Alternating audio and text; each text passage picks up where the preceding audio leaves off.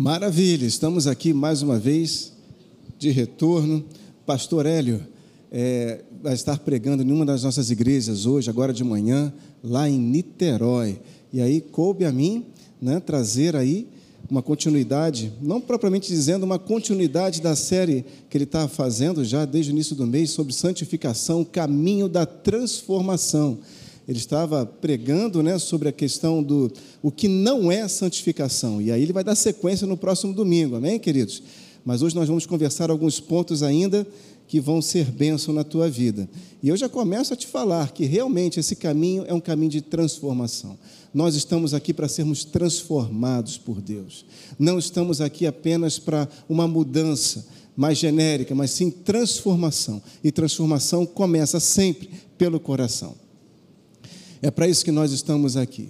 Deus vem transformando, Deus vem mexendo, Deus vem edificando, Deus vem trabalhando o teu coração né? porque é do interior do homem, é do coração do homem, que partem todas as coisas, os fundamentos que nós precisamos. É lá que Deus trabalha. E santificação já começa afirmando para você nessa manhã que santificação é sim a jornada da nova criatura. Quantos são nova criatura aí?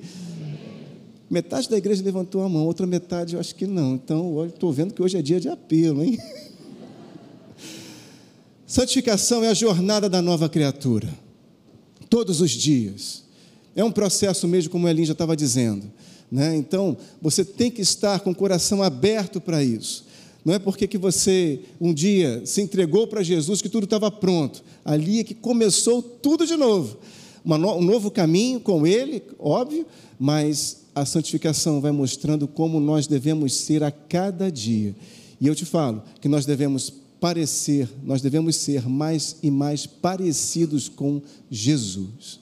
Esse é o propósito dessa jornada de santificação, fazer com que nós venhamos a parecer cada vez com o nosso mestre, porque ele é o modelo, ele é a nossa imagem a ser perseguida e devemos buscar também a sua semelhança. Você lembra lá de Gênesis capítulo 2, quando Deus né, foi criar o homem, o primeiro homem, e disse ele: façamos o homem a nossa imagem e nossa semelhança. Ele não parou na imagem, ele falou: façamos o homem a nossa imagem e nossa semelhança. A imagem permaneceu, o Deus triuno, Deus Espírito Santo, Jesus e o homem também alma, corpo e espírito. Só que o corpo morre, o espírito morreu. E aí a imagem foi perdida, mas hoje você tem sido transformada porque ele reviveu na tua vida. Ele restaurou você, ele transformou você. Ele deu o sopro de fôlego de vida que veio a trazer novamente vivificação ao teu espírito que antes estava morto. E aí passamos novamente a termos a oportunidade de sermos não somente semelhança, ou melhor, não somente sermos imagem, mas também a semelhança dele, ou seja, o caráter dele, aprendendo pela palavra. É pela palavra, pela verdade que nós vamos sendo moldados todos os dias, todo o tempo. Amém, queridos? Você não tomou café da manhã hoje. Pastor, estou de jejum. Amém. Tranquilo, sem questões. Mas é pela palavra que nós somos mudados todos os dias. Por isso que nós temos que ter contato com ela. Se nós não tivermos contato com ela, como é que essa espada vai ser afiada? Não é verdade? Então, só lembrando você lá de Hebreus capítulo 12, versículo 2, né? o capítulo anterior, Hebreus capítulo 11, o autor ao Hebreus fala, discorre sobre os heróis da fé né, os homens que foram valentes na fé, desbravadores mesmo na fé. E aí chega no capítulo 12, diz lá, finalzinho do versículo 1, visto que temos a rodear-nos tão grande nuvem de testemunhas, que são esses homens da fé, né? Corramos com perseverança a carreira que nos está proposta. E aí vem no versículo 2, olhando firmemente, diga comigo, firmemente, olhando firmemente para o autor e consumador da fé, Jesus. Ele é o autor e ele é o consumador. Ele é o início e ele é o fim. Ele é o Alfa, Ele é o Ômega, Ele que começa tudo e é Ele que dá o selo final. É Ele, é Jesus, Ele, Ele. Portanto, nós temos que olhar firmemente para o nosso modelo que é Jesus.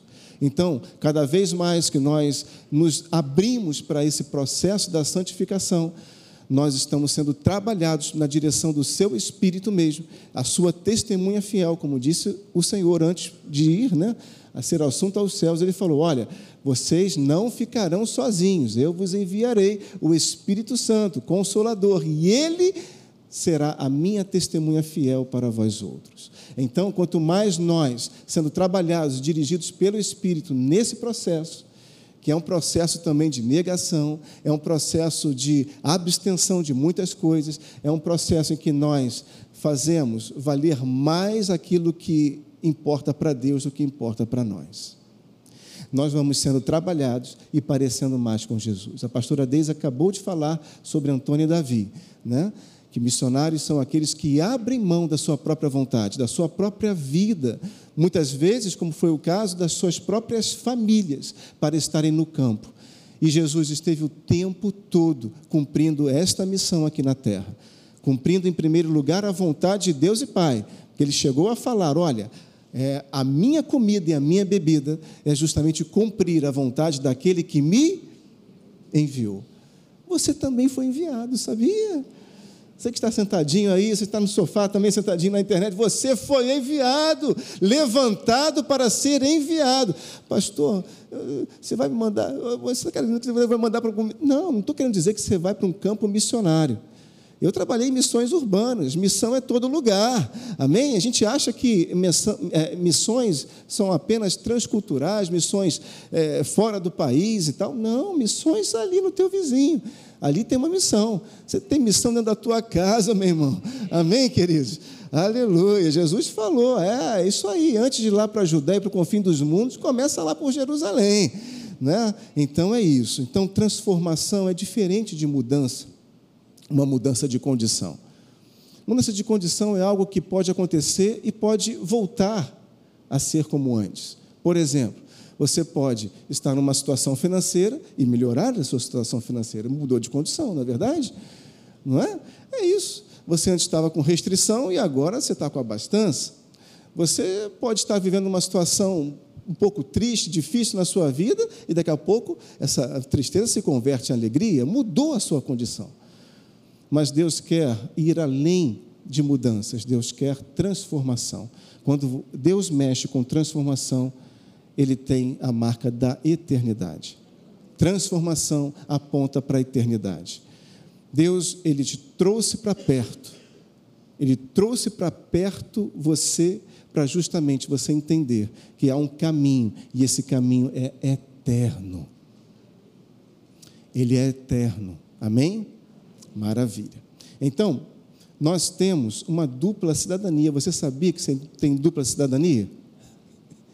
Só o Gabriel, o pastor Gabriel me ajudou aqui nessa manhã.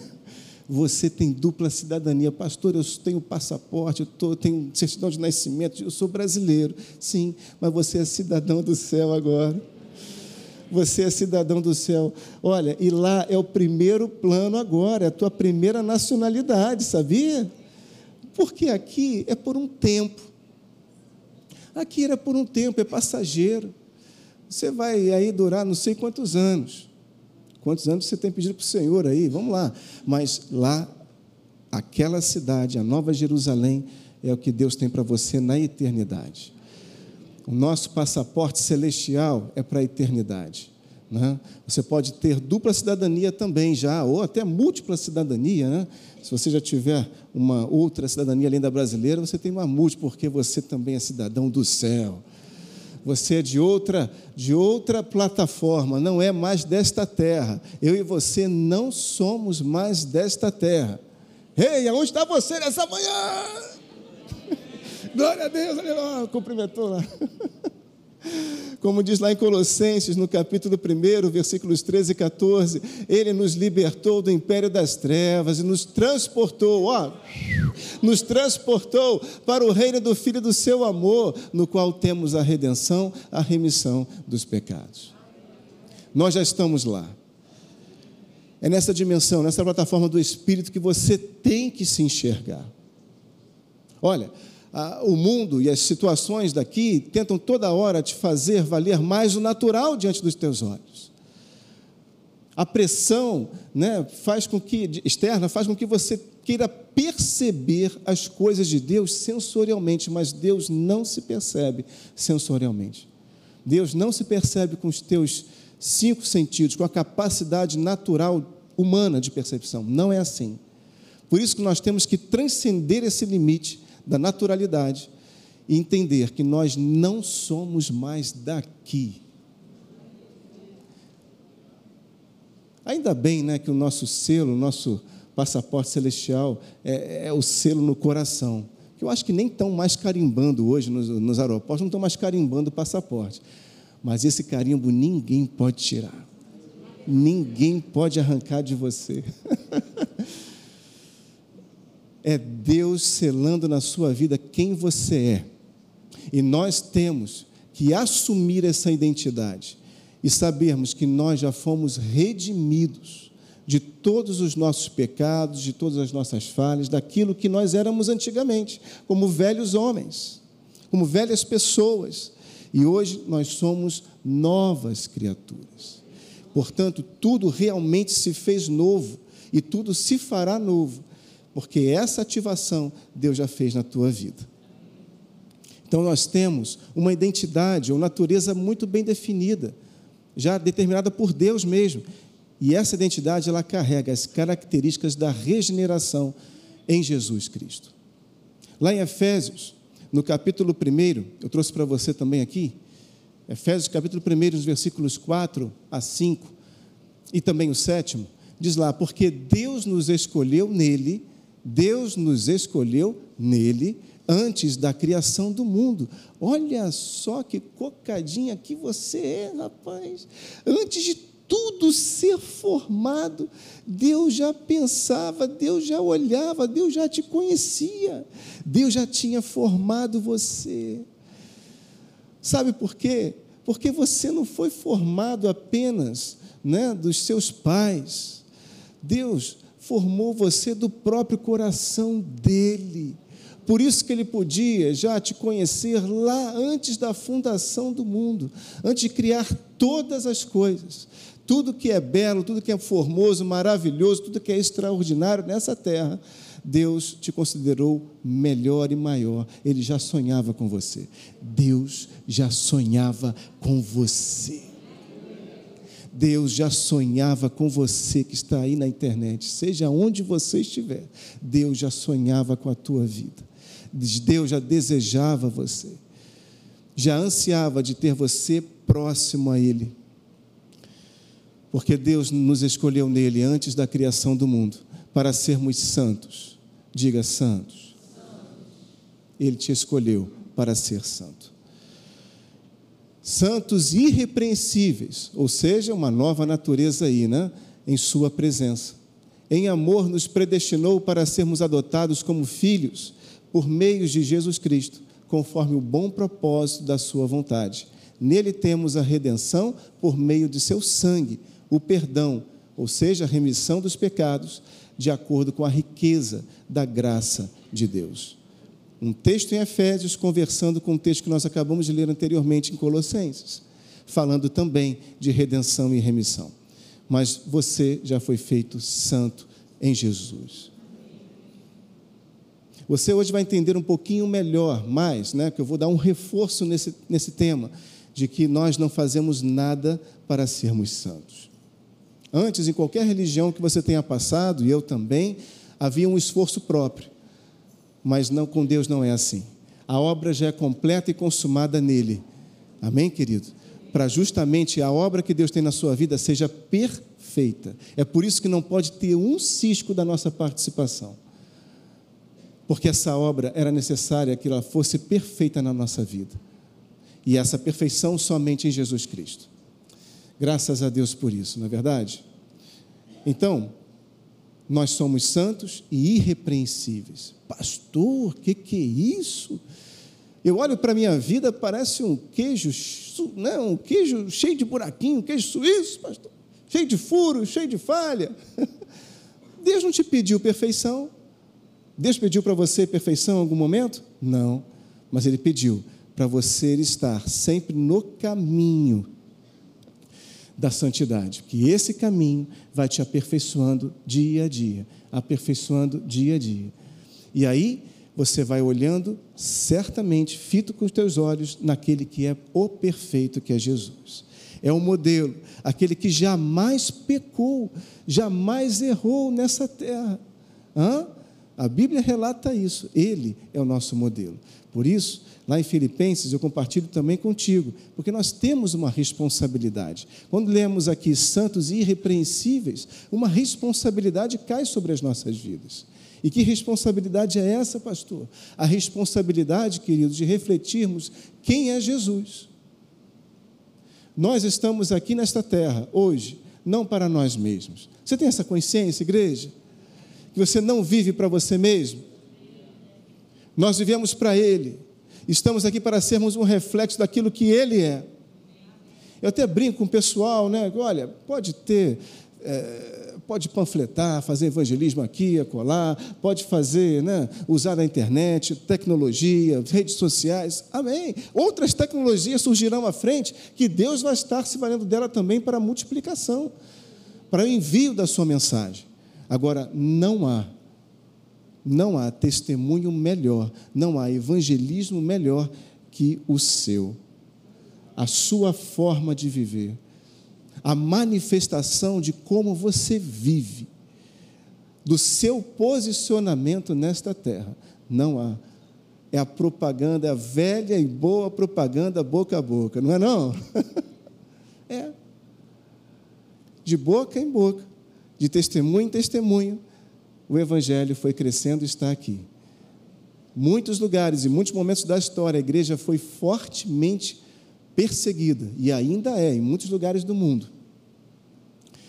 Multiforme formas de serem perseguidas, mas ela está bem viva, está aqui. Amém, queridos? Porque quanto mais perseguida ela é, mais ela cresce é que nem massa, né? Você já bateu massa de pão, de biscoito, vai lá, bate a massa, pá, pá, bate nela, bate, apanha e tal, aquela coisa toda. Ela uh, encolhe, mas de repente, quando você deixa ela descansando, é assim. Quanto mais nós apanhamos, mais a gente cresce.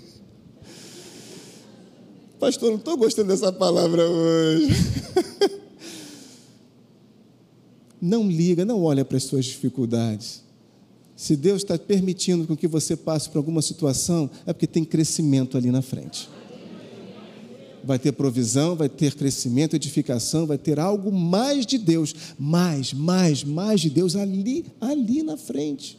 Suporta mais um pouco, segura esse rojão, segura. Não perca essa oportunidade, não, porque ali na frente você verá coisas completamente maravilhosas acontecendo e Deus se manifestando, porque é preciso que Deus cumpra os tempos dele na nossa vida, não é o seu tempo. Eu já passei por situações que eu falava, Senhor, chega, chega, Pai, para, chega, chega, mas eu tive que entender que não era o meu tempo, era o tempo dele. E quando ele cumpre o tempo dele, fecha o ciclo, fecha tudo, dele na minha vida, aí eu estou pronto para a próxima etapa. Você está entendendo isso? Aí você vai estar realmente fundamentado, pronto, capacitado para lidar com o que Deus tem adiante na tua vida, que vai ser maior, será grandioso, ainda mais. Coisas que você não enxerga, que você não consegue nem vislumbrar, nem pensar ou imaginar, mas que Deus já tem guardado, reservado para a sua vida. Aleluia. Então, voltando para Filipenses, diz lá, versículo 12: Assim, pois, amados meus, como sempre obedecestes, não só na minha presença, porém muito mais agora, na minha ausência, desenvolvei a vossa salvação com temor e tremor. Nós temos que ter temor a Deus. Você teme a Deus? Amém. Deus vai fazer você passar por situações para esse temor ser aperfeiçoado na tua vida. Uh! O temor e tremor é um tremor do espírito mesmo. as coisas tremem lá dentro, mas eu não vou deixar de servir ao meu Deus, eu não vou deixar de servir ao Rei de Israel, porque Deus é quem efetua em vós tanto o querer como o realizar, segundo a sua boa vontade. Fazei tudo sem murmurações nem contendas, para que vos torneis irrepreensíveis, olha aí, e sinceros, filhos de Deus, inculpáveis, no meio de uma geração pervertida e corrupta, na qual resplandeceis como luzeiros no mundo. Nós vivemos um tempo em que a mentira, o engano, essa geração está tremendamente corrompida e pervertida, perdida. Mas eu e você, nós somos aqueles que fomos encontrados para sermos o luzeiro alumiarmos essa, essas trevas que estão do lado de fora, sermos irrepreensíveis e sinceros. E como a gente consegue isso? Vamos sendo trabalhados e sem murmurar, sem contendas, nós vamos avançando, avançando, avançando. E Deus vai nos aperfeiçoando. Essa jornada de santificação, querido, Ele vai te preparar, vai te preparar para ocupar o céu, para chegar lá, mas mais do que isso, para você marcar também esta terra com as marcas de Jesus. Então, a redenção que nós estávamos vendo antes, nos dois textos de Colossenses e de Efésios, essa redenção por meio do sangue de Jesus, ela implica em regeneração. É essa regeneração que eu e você já começamos a ter, ou seja, a mudança de natureza. Você já ouviu falar muito aqui em mudança de natureza? Mas essa mudança de natureza, ela se aplica lá fora, não somente aqui. É principalmente lá fora que essa mudança de natureza, ela se aplica. Não adianta eu aprender, eu conhecer, sem viver. Você está comigo nessa manhã? Amém. Aleluia. Não estou sozinho. Então, queridos, porque você saiba que nós fomos regenerados para regenerar outros. Uh! Nós fomos regenerados quando não merecíamos, não tínhamos condições nenhuma. Nós fomos regenerados por Ele para sermos instrumentos de regeneração para outros. Deus tem filhos espirituais para você. Assim como o apóstolo Paulo mesmo declarou, né? Eu gerei, eu gerei. Deus quer gerar pessoas através da sua vida. Deus ele quer gerar pessoas através da sua vida para Ele. Assim nós estaremos dando muitos frutos e enriquecendo o reino da forma como Deus espera que nós enriqueçamos.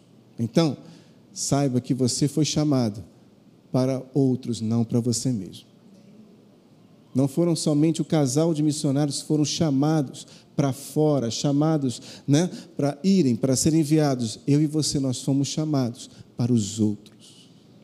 Quando nós percebemos isso na nossa vida, pode estar certo que Deus ele vai cuidar de tudo. Ele vai arrumar a sua casa, ele vai arrumar a sua vida, ele cuida, ele te cobre. Ele te cobre. Você crê que Deus te cobre?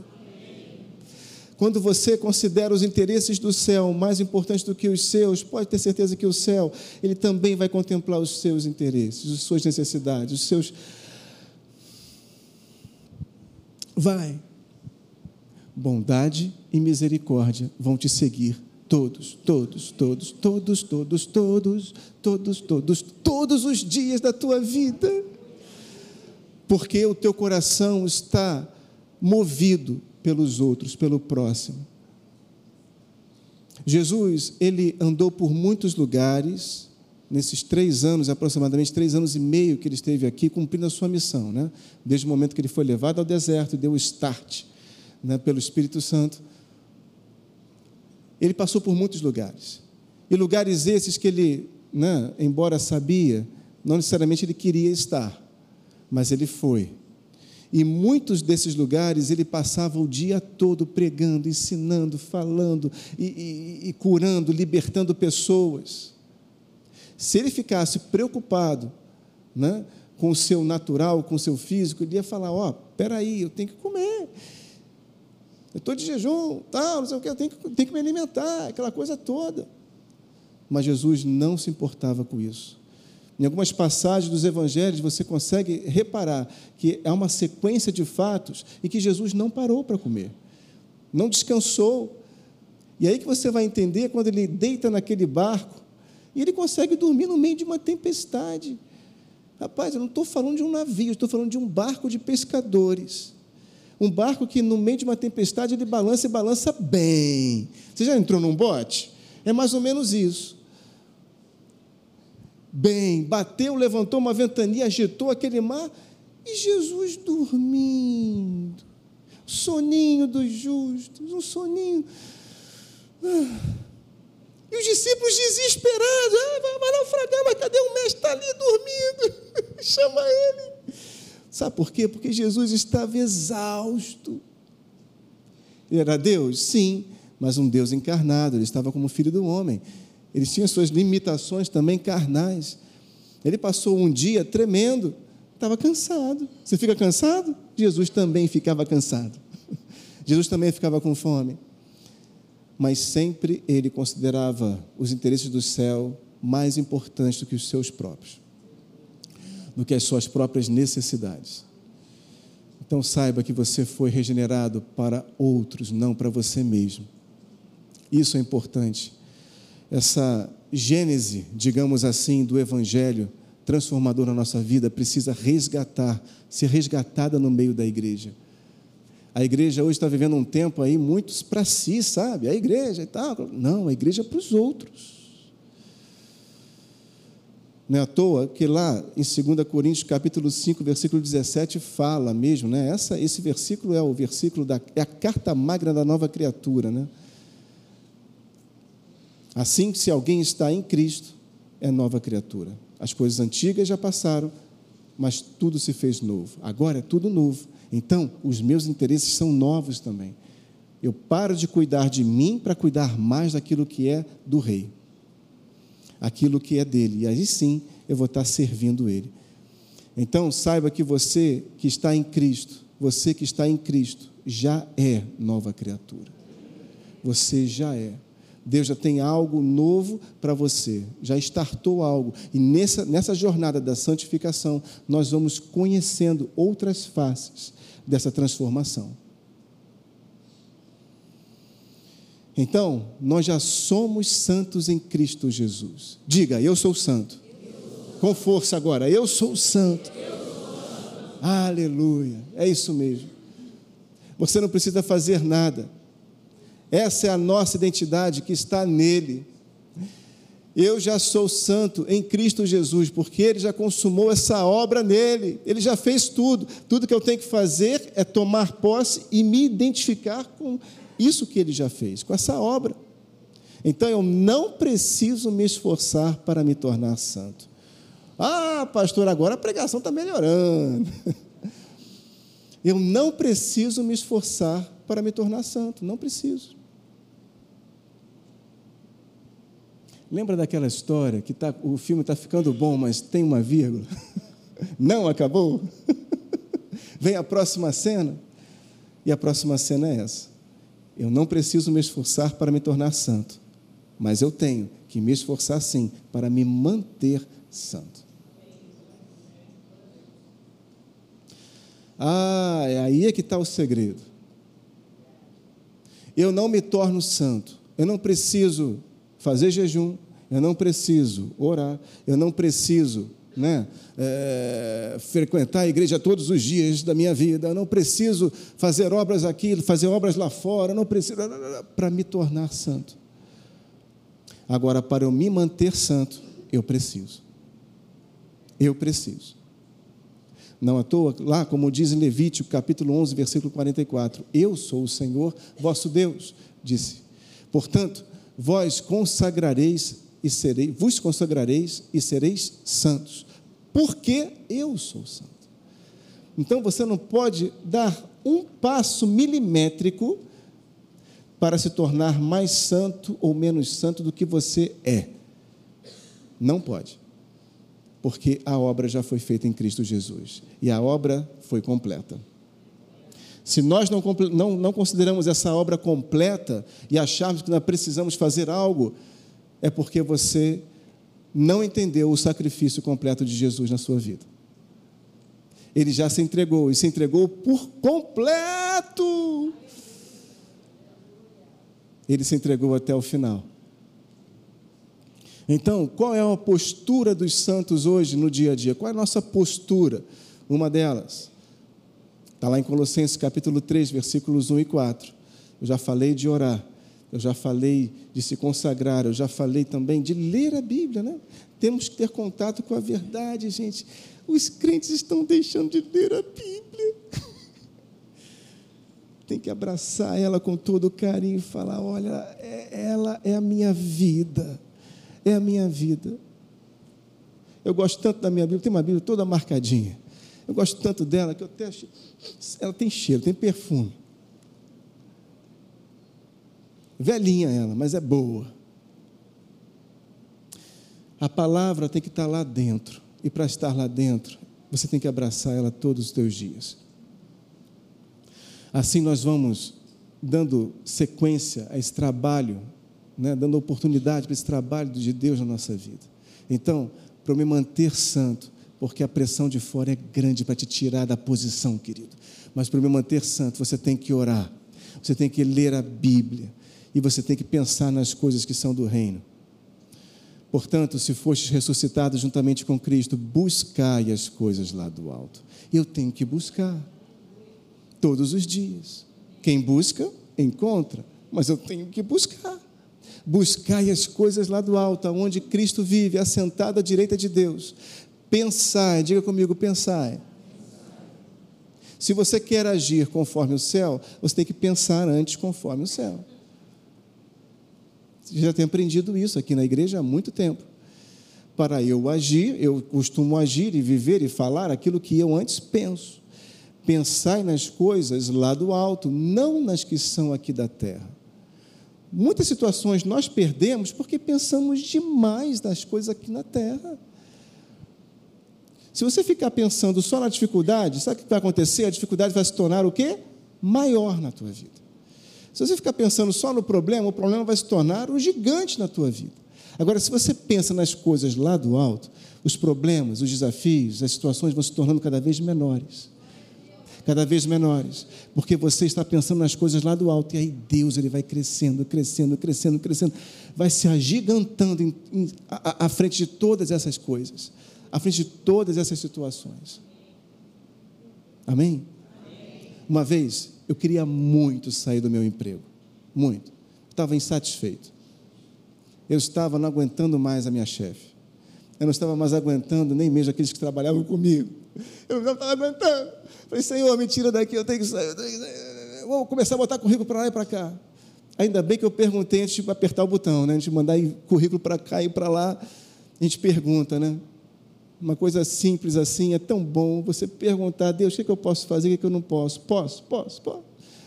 E aí Deus foi aquietando meu coração e falando assim: não, mas lembra, quem foi que te colocou aí? Aí você começa a ficar pequenininho. Quem foi que te colocou naquele lugar? Aguenta, porque eu tenho propósito. Então, a gente fica olhando para as situações, para os problemas e tal, para as dificuldades ali, e eu estava assim, sem perceber, valorizando mais as dificuldades, mais aquilo que me incomodava, daquilo que eu tinha que pensar nos propósitos dele. E aí Deus virou uma chave, me ajudou, me ajudou. Deus sempre te ajuda, não ajuda? Ajuda. Ele é o nosso ajudador, não é? Muito, muito grande, poderoso. Ele me ajudou a enxergar tudo numa perspectiva diferente. E aí a minha chefe passou a ser a melhor chefe do mundo. Porque você, quando aprende a lidar diferente com as situações e pessoas, pode, pode saber que aquela que hoje está sendo teu inimigo vai virar teu melhor amigo. Jesus mesmo falou, né? Amar, amar os amigos é moleza, é marmelada. Agora, amar os seus inimigos é que está a questão. Querido, essa pessoa que te incomoda pode se tornar uma pessoa confidente, pode se tornar uma pessoa amiga, próxima, uma pessoa que vai te abençoar. Pensai nas coisas lá do alto, não nas que são daqui da terra, porque morrestes e a vossa vida está oculta juntamente com Cristo Jesus.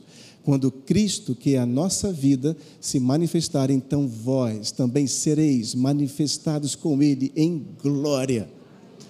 E você vai ver a glória dele ainda aqui nesta terra. Ah, vai ver, vai ver. Pastor, você não sabe, eu quero sair da minha casa, não aguento mais lá. Ei, mas Deus começou uma obra através da sua vida, rapaz. Uma vez, acho que dá tempo ainda, eu estava conversando com uma pessoa uma mulher, e ela começou a falar: é, Pastor, eu não aguento mais a minha sogra. Meu casamento está acabando por causa da minha sogra. E minha sogra para lá, e minha sogra para lá. Blá, blá, blá, Aí eu falei assim com ela, mas ela já é convertida? Ela, não, não sei o quê, tal. Eu sou a única convertida na minha família. Eu falei, falei, olha, deixa eu te falar uma coisa. Eu falei assim para ela. Deus te escalou para você entrar nesse campo.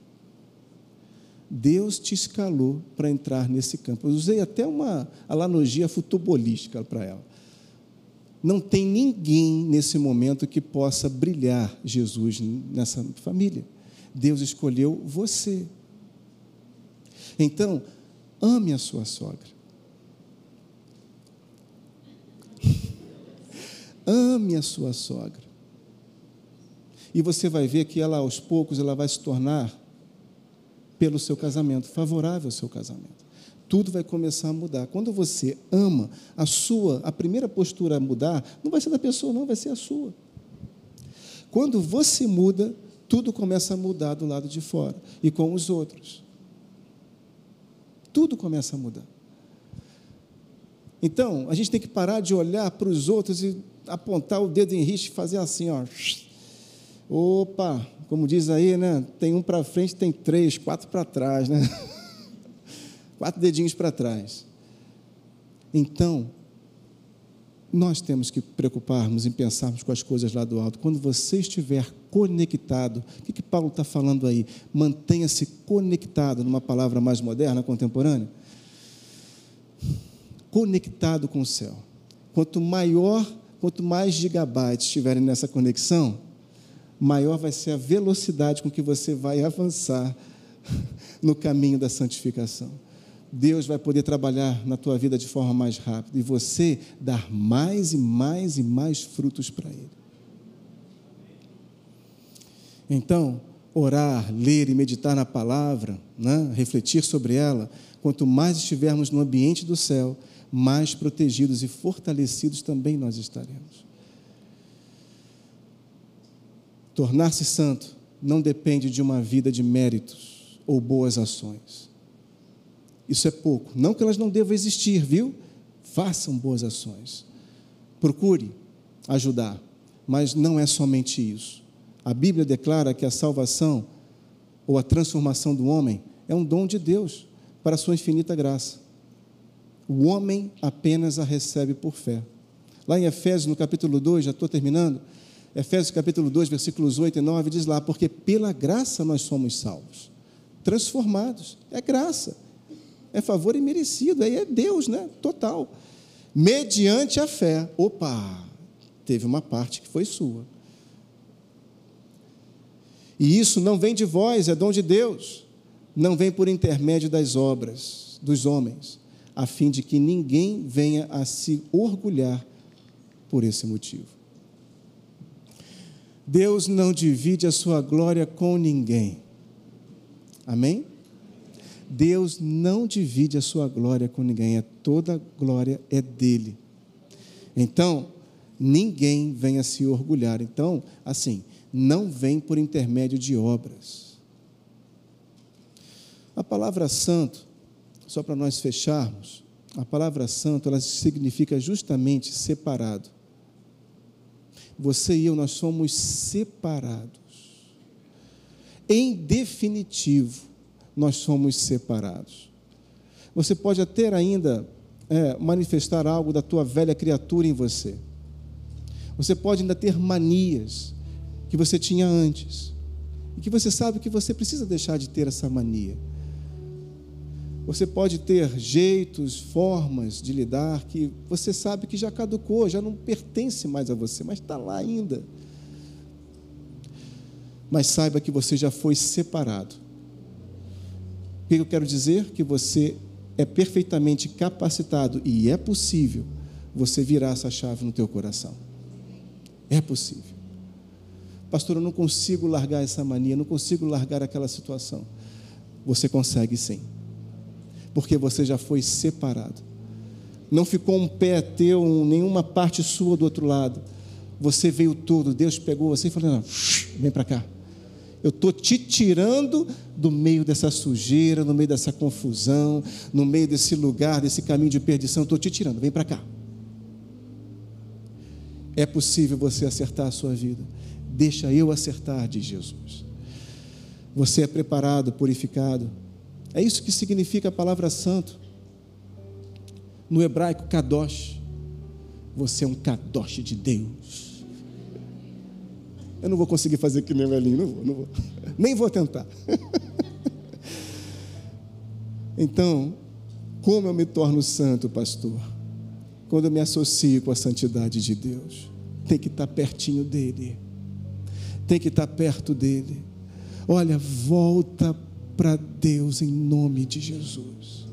Você que está aí na internet, eu sei, tem gente aí, olha, que está só dando uma espiada de longe. Deus quer você dentro da, da igreja dele de novo. Deus quer ver você de novo servindo a Ele. Pessoas que deixaram, desvalorizaram os talentos que Deus deu, ficaram no passado, ficaram lá atrás. Se perguntar, ah, trabalhava firme, eu era isso, eu era aquilo, eu ajudava tal. Há quanto tempo? É tempo de você voltar. É tempo de você voltar. 1 Coríntios capítulo 6, versículo 17, mas aquele que se une ao Senhor é um espírito com ele. Não tem mais como desassociar isso. É aquela velha massinha, lembra da massinha que eu já contei aqui? Mistura, não consegue. O que fazemos não é o mais importante, e sim como vivemos. O que fazemos não é mais importante, e sim como vivemos. Esse é o fruto de que nós somos. E eu termino com 1 Pedro. Mas como é santo aquele que vos chamou, ele é santo, né? Sede vós também santos em todo o vosso procedimento. Deus iluminou, muda nós não somos conhecidos por não errarmos ou por não pecarmos. Não somos. Senão seríamos Jesus em pessoa, não é verdade? Só ele conseguiu isso. Mas o crente, aquele que serve a Cristo Jesus, ele é conhecido por não permanecer no erro. Isso é libertador para nós, não é? Ah, isso significa que sempre você vai ter mais uma chance. Mas não perca tempo em dar esse passo para nova chance, em você se arrepender e você ir além, porque Deus tem bênçãos para a tua vida. Tudo que está acontecendo, enquanto você não der esse passo, você vai ser privado dessas bênçãos. Você vai deixar de desfrutar o melhor de Deus nessa terra para você. Versículo 16: Por quanto está escrito: Sereis santos, porque eu sou santo. Porque eu sou santo. Coloque a mão no seu coração, querido. Gostaria de orar por você nesta manhã. vou colocar também no meu, porque eu também preciso. Todo pregador, toda pessoa, todo pastor, qualquer um que traga uma mensagem, Deus fala com ele, ministra primeiro para ele. É o trabalho começa nele. Senhor, nós estamos aqui como igreja. Nós estamos como a tua querida, a menina dos teus olhos a tua preciosa, aquela que o Senhor, antes da fundação de todas as coisas, o Senhor imaginou, sonhou, desejou, formou no seu devido tempo em Jesus Cristo. Aquele que veio como filho do homem, mas se entregou para que virasse o Cristo de Deus. E hoje, Senhor, nós estamos aqui, querendo avançar mais e mais nessa jornada da santificação. Queremos nos parecer mais contigo, Senhor, a cada dia. Nos ajuda, Pai, Nos ajuda, Senhor. E se conseguirmos fazer isso dia a dia, certamente o Senhor trará pessoas para estarem próximas de nós. O Senhor confiará vidas a nós. Vidas que precisam de um testemunho, vidas que precisam, Senhor, de enxergar em nós algo que é diferente do que tudo que há nesse mundo, nessa terra. Vidas que precisam do teu cuidado.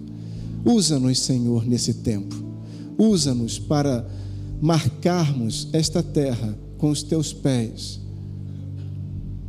Usa-nos, Senhor, para enriquecermos o teu reino com frutos que o Senhor deseja, que são vidas. Nós te amamos, nós dedicamos esse dia de domingo a ti. Te consagramos, Senhor, nos consagramos a ti e te agradecemos por toda boa palavra que o Senhor ministrou e depositou nos nossos corações nesta manhã.